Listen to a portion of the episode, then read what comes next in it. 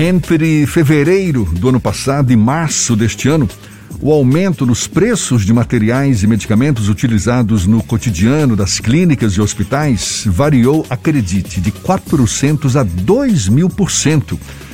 O que, claro, compromete de forma decisiva a sustentabilidade dessas empresas. Mas, por outro lado, novas ferramentas e novos fluxos de atendimento vêm beneficiando o paciente na medida em que garantem assistência segura tanto para pacientes Covid quanto para os não Covid.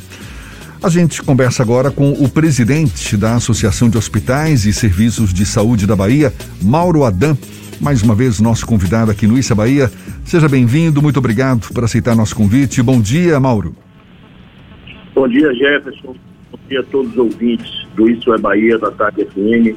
Bom dia, Fernando, à disposição. Mauro, por mais que a pandemia tenha causado impactos no setor hospitalar como um todo, inclusive com aumento aí nos custos de materiais, de medicamentos, você acredita que as instituições de saúde sairão fortalecidas, sairão melhor organizadas nesse atendimento aos usuários após a pandemia da Covid-19? Qual é a avaliação que você faz? Avaliação é é, positiva sobre esse aspecto. Se tem um legado que essa pandemia vai deixar, é o legado de instituições de saúde mais fortalecidas sobre o aspecto assistencial.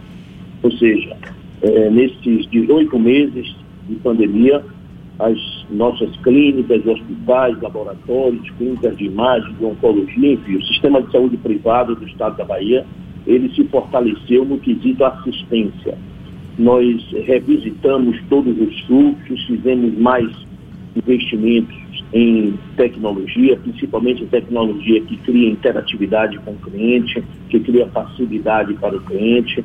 É, nós é, falecemos todos os aspectos é, de, de CCIH, das comissões de infecção hospitalar. Então, a nossa assistência, a entrega do produto final certo? que é o que é desejado pelo público, esse está é, fortalecido. A gente sai fortalecido desse, desse processo com um serviço ainda mais qualificado. Mauro, eu, eu falei há pouco de novas ferramentas, novos fluxos de atendimento para beneficiar o paciente, práticas que estão sendo é, é, é, exercitadas hoje pelas instituições de saúde em geral, mas eu te pergunto, que novas ferramentas são essas? Que novos fluxos de atendimento são esses para garantir uma assistência mais segura, tanto para pacientes Covid quanto para os não Covid? Telemedicina é um exemplo disso, é, Jefferson. A telemedicina é, veio para veio ficar, a teleconsulta veio para ficar também. A telemedicina a gente já tinha uma utilização mais ampla mas agora nós temos também a possibilidade de, de teleconsulta.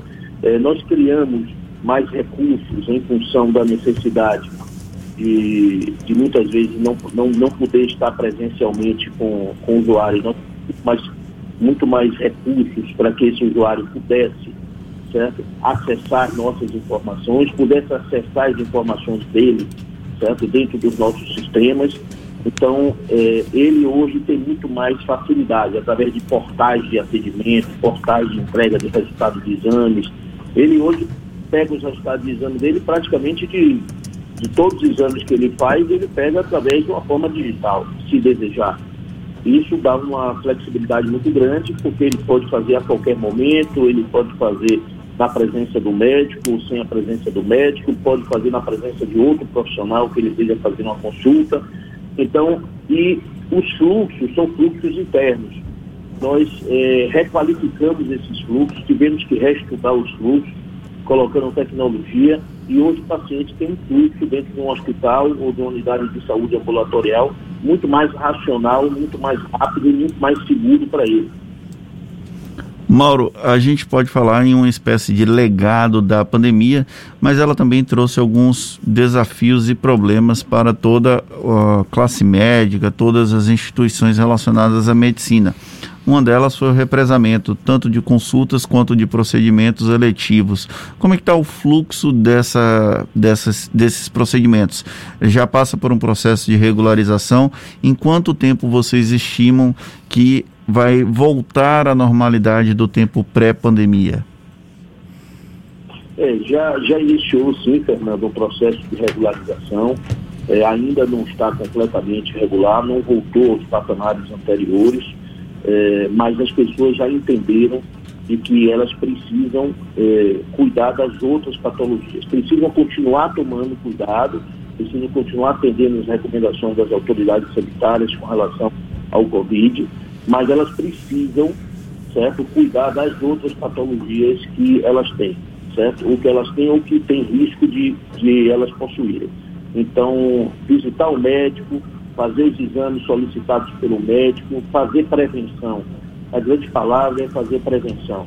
Certo? Visitar regularmente seu profissional de confiança, a instituição de saúde que tem confiança, e nós acreditamos que até o final do ano, eh, Fernando, a gente deve ter eh, esse fluxo, eh, vamos dizer assim, regularizado.